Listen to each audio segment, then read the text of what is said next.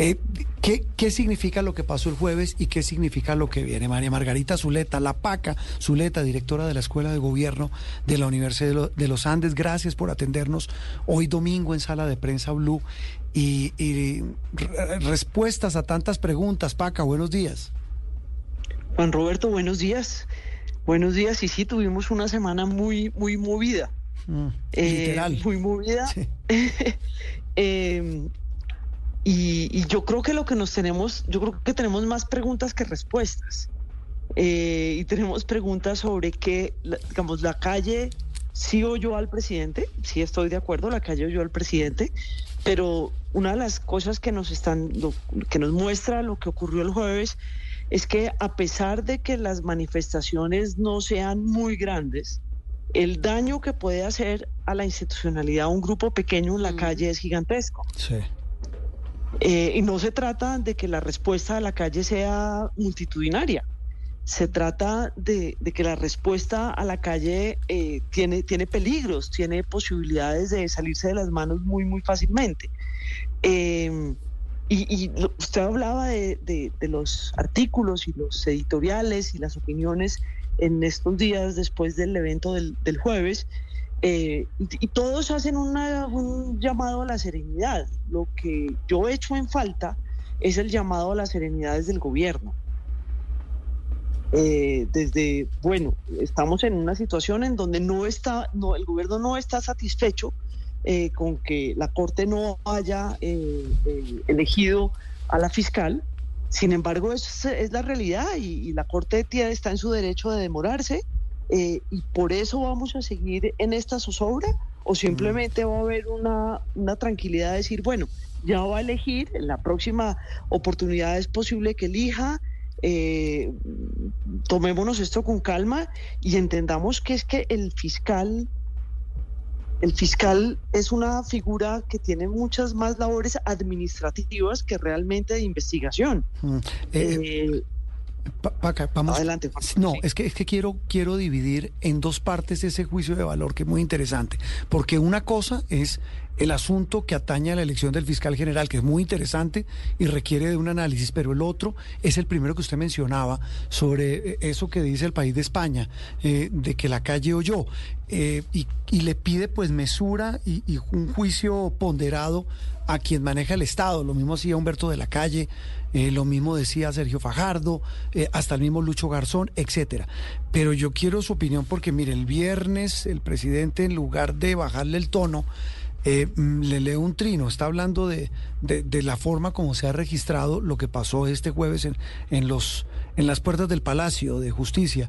Dice, como sucedió con los famosos conjuntos de edificios y los venezolanos, en Bogotá se hizo una reedición de una narrativa en medios de comunicación galsa y masiva. Falsa, falsa. Falsa. Es que dice Galsa. Sí, sí, le pasa tiene varios errores de tipeo. Haciéndole creer a los colombianos, y debe ser haciéndoles, haciéndole creer a los colombianos que una movilización, que una movilización muy grande y pacífica era una nueva toma del Palacio de Justicia con magistrados heridos. Ojo, esto no es una anécdota, esto es una manipula, esto es manipulación masiva de personas planificada que debería investigarse a profundidad. Si eso piensa el capitán del barco, ¿qué hacemos, Paca? Lo que pasa es que el problema de las redes sociales, creo que de eso hemos hablado varias veces, las redes sociales pintan eh, unas realidades eh, virtuales. Eh, y el problema de informarse a través de lo que dicen las redes sociales de cualquier bando es una, una dificultad muy grande. la realidad no es ni lo que dice el presidente Petro en la realidad en las redes sociales, ni lo que dicen los, los ah, contradictores del presidente Petro en las redes sociales. La, realidad, todos tenemos una forma de percibirla, de mirarla, que es distinta, y, las, las, redes sociales echan cuentos, pero las redes sociales echan cuentos lo mismo que puede uno echar chisme. Y yo creo que eso es parte de lo que, de lo que es muy preocupante, de que la forma de comunicarse del presidente siga siendo eh, eh, una red social. Eso, no, eh, eso nos hace daño como democracia. Obviamente entiendo que también hubo periodistas diciendo mentiras en las redes sociales, eh, pero, pero, vamos, él está hablando de unas personas, otras no dijeron eso.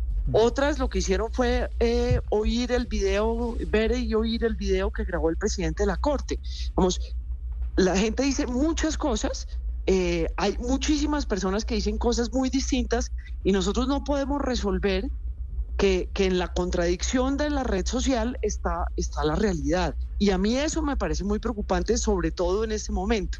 El presidente tiene una audiencia per se. El presidente puede hablar en una cantidad de, espacios eh, y asegurarse que, que lo oyen y que hablan de lo que él dice y no de los chismes. Y yo creo que él no nos ayuda a fortalecer una comunicación eh, un poco más, más centrada, eh, menos apasionada y, menos, menos abierta a los chismes de las redes sociales, ¿no? Y eso también es preocupante. Paca, en ese sentido de, ceñirnos a la realidad, pues hay unos hechos que son incontrovertibles y es que los magistrados no pudieron entrar ni salir del Palacio de Justicia el jueves por cinco horas. Eso, eso sucedió.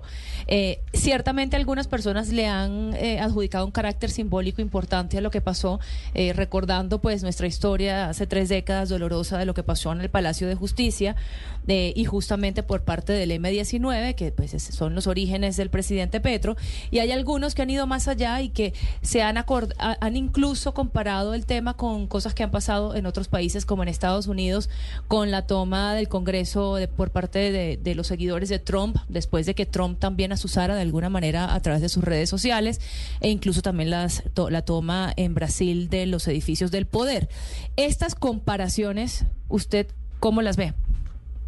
Es que me gusta como usted empezó porque es que hay un hecho que es innegable y es que sí hubo un bloqueo de las puertas del palacio durante muchas horas. Y eso es importante.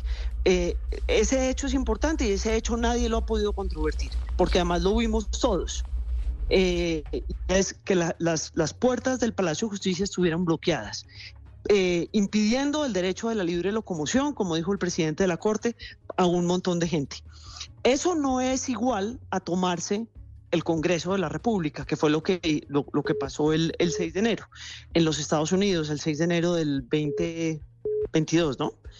Em, es distinto. Sin embargo, sí es muy grave haber bloqueado a la Corte Suprema de Justicia y no solamente a la Corte Suprema de Justicia, porque también fue al Consejo de Estado y a la Corte y al Consejo Superior de la Judicatura y a la Corte Constitucional, haber bloqueado eh, una, digamos, la casa de la institución de la justicia en Colombia. Eh, eso es grave y eso, digamos, eso es innegable y, me parece que es importante que, que usted lo haya señalado de esa manera. Mm. Insisto que no es lo mismo que haber entrado al, al, al Capitolio. Pero sí haber bloqueado la entrada es muy grave. Y, digamos, aquí hay una cosa, una cosa simbólica muy fuerte, y es que cuando algo le ocurre a la Corte Suprema de Justicia, algo le ocurre al Palacio de Justicia, no hay ningún colombiano que no se acuerde del 6 y el 7 de noviembre del año 85. Mm. Y eso, digamos, eso es, eso es imposible de olvidarnos, sobre todo pues la gente muy joven no se acuerda, pero todos los demás tenemos un recuerdo y era, era es, es fuerte ver banderas del M19 enfrente al Palacio de Justicia ayer. Realmente a mí eso me pareció que simbólicamente duro. era muy fuerte. Difícil, difícil de asimilar, ¿no? Exactamente. Y yo creo que eso sí es una provocación. Porque más allá de lo que uno recuerde o de la posición que uno tenga frente a lo que ocurrió el 6 y el 7, de, no importa en qué posición y cuál es la percepción, el recuerdo es de una cosa espantosa que le pasó a la democracia colombiana. Y, eh, eh, ahí me parece que eh, simbólicamente fue, fue muy desacertado por parte de, quienes llevaron las banderas, pero también por parte de quienes se regodearon con esa, con esa, con esa manifestación. Y, y más allá de pensar que si es igualado el Capitolio, me parece que, que ese es un mensaje que es muy malo que recordar eso fue un mensaje, recordarlo de esa manera, hacérnoslo recordar fue un mensaje muy malo eh, porque, porque eso es algo que Colombia no quiere repetir. Y yo creo que eso quedó claro ayer y lo vemos claramente en, los mensajes. Ahora, creo que hay, que hay que sumarle a eso lo que ocurrió con la OEA y esa carta de, que mandó eh, Humberto de la Calle. Ese, es otro capítulo, ¿no? Ese es otra, otro, otro novelón. Sí, señor. Y sobre todo, por, eh, digo novelón, porque, pues hombre, el, eh, quien representa un organismo que debe ser multilateral, eh, casarse solo con una parte de la historia. Tal cual. Es fatal, mm. es fatal, porque la, digamos, la sensación que deja es que ese organismo que ha sufrido mucho porque muchos latinoamericanos están diciendo para qué sirve la OEA. Mm. O sea, nosotros en la universidad en el mes de enero estuvimos con el embajador Mora, que es el embajador de los Estados Unidos ante la OEA. Y las preguntas de los estudiantes, todas eran, ¿para qué está sirviendo la OEA? ¿Cuál es el papel de la OEA en este momento en la defensa de la democracia? Entonces, en este momento de la OEA, en donde la juventud está preguntando cuál es su papel, que la OEA eh, entienda la realidad a través de las redes sociales, es muy, muy difícil. Digamos, es, es, es un pésimo mensaje que tampoco nos ayuda y no le ayuda a nadie en el continente. Sí, Paca, finalmente usted habla de todo ese chisme en el que estamos entre imprecisiones y imprecisiones. Sí, pero el presidente pues logró finalmente eh, su objetivo de que estemos hablando del tema. No se nos puede olvidar que de fondo lo que está en juego es la elección del fiscal. ¿Por qué será que el presidente se da la pela de todo esto por la elección de quien estará en ese alto cargo? Em, yo, yo ahí tengo como, como varias, varias preguntas. El presidente ha sido muy eficiente en hacernos, en voltear nuestros ojos a un tema completamente distinto, al pobre resultado de las elecciones eh, territoriales del año pasado, a la pobre ejecución presupuestal del gobierno nacional del año pasado, a la crisis ministerial continua que no pasa, digamos que seguimos, seguimos en problemas y en problemas. Eh, no estamos mirando eso, que es gravísimo. Seamos, un, un gobierno que tiene un plan de desarrollo en donde la inversión social es gigantesca, eh, en donde hace unas promesas de entrega de, bienes y servicios públicos, pero que no es capaz de ejecutar ese presupuesto, eso es muy grave. Y no estamos mirando eso. No, realmente no estamos mirando eso. Un gobierno, una, persona que nos prometió eh, eh, combatir la corrupción desde el gobierno y que no ha tenido una iniciativa fuerte de transparencia y de combate a la corrupción desde el gobierno después de pasado año y medio, no nos está haciendo mirar eso, nos está desviando la atención a otro tema. Eh, y más allá de sus... el, tema de la ineficacia del gobierno no la estamos mirando, estamos mirando esto. Eh, por otro lado, la gente dice que, que obviamente hay una cantidad de de investigaciones contra personas cercanas al gobierno en la fiscalía. Entonces, mucha gente dice, ah, lo que pasa es que al presidente le dan miedo esas investigaciones. Esas investigaciones no las hace el fiscal general ni las hace la vicefiscal encargada. Esas investigaciones las hacen otros fiscales que son autónomos. Eh, y entonces, eh, mientras estamos en todas estas, discusiones, esas investigaciones continúan. Eh, y entonces, que no estemos mirando ahorita esto, no, no tiene nada que ver. No sé si lo que él quiere es que nosotros pensemos que el resultado de esas investigaciones es por culpa de que hay un, fiscal encargado o porque no se eligió fiscal a tiempo, pero eso no es así. Mm. así no funciona la Fiscalía General de la Nación. Mm. Entonces, eso también puede llegar a ser, pero yo, yo creo que él está siendo muy hábil en no dejarnos mirar las críticas que tenemos frente al gobierno nacional. Y eso, sabe que eso, que lo, lo, lo, que usted plantea, lo dice la gente en la calle. Mire, mientras eh, el país, incluso los mismos medios, estamos enfrascados hoy, mire, nosotros mm. llevamos ya casi dos horas hablando de este tema, están los problemas de inseguridad ciudadana, los problemas de pobreza, una enorme dificultad para atender el fenómeno del niño, del que también hemos dado cuenta. Es decir, eh, no sé si la estrategia bien aceitada, de la que tanto se queja el propio presidente, eh, saldría de la propia Casa de Nariño. Esa, eso me parece muy llamativo lo que usted plantea, Paca. Sí, pues la verdad yo a, mí me preocupa que no estamos viendo los problemas de fondo mm.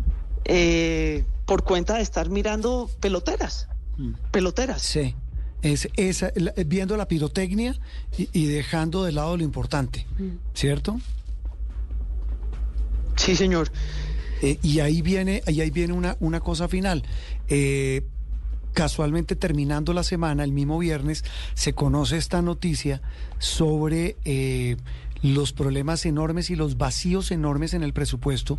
Y yo sé que usted no es economista, Paca, pero sí demuestra un poco de tema político, que justo el día después del, del asedio al Palacio, yo no quiero decir que sea un complot orquestado desde Palacio, por Dios, desde la presidencia, pero sí es muy curioso o una fatal coincidencia que pasa eso el jueves y el viernes se conoce un decreto que deja unos vacíos enormes en el presupuesto para grandes obras en el país. Estábamos hablando de los problemas de fondo. Tenemos unos problemas gigantescos en ejecución presupuestal, pero también en consistencia y coherencia presupuestal. Eh, y, hay una cosa durísima y es que pareciera que el gobierno esté pateando los problemas para adelante. No lo soluciona y dice que después y va a llegar un momento en que estos problemas se van a volver más grandes. Fíjese lo que lo que nos pasó, por ejemplo, con los, los peajes.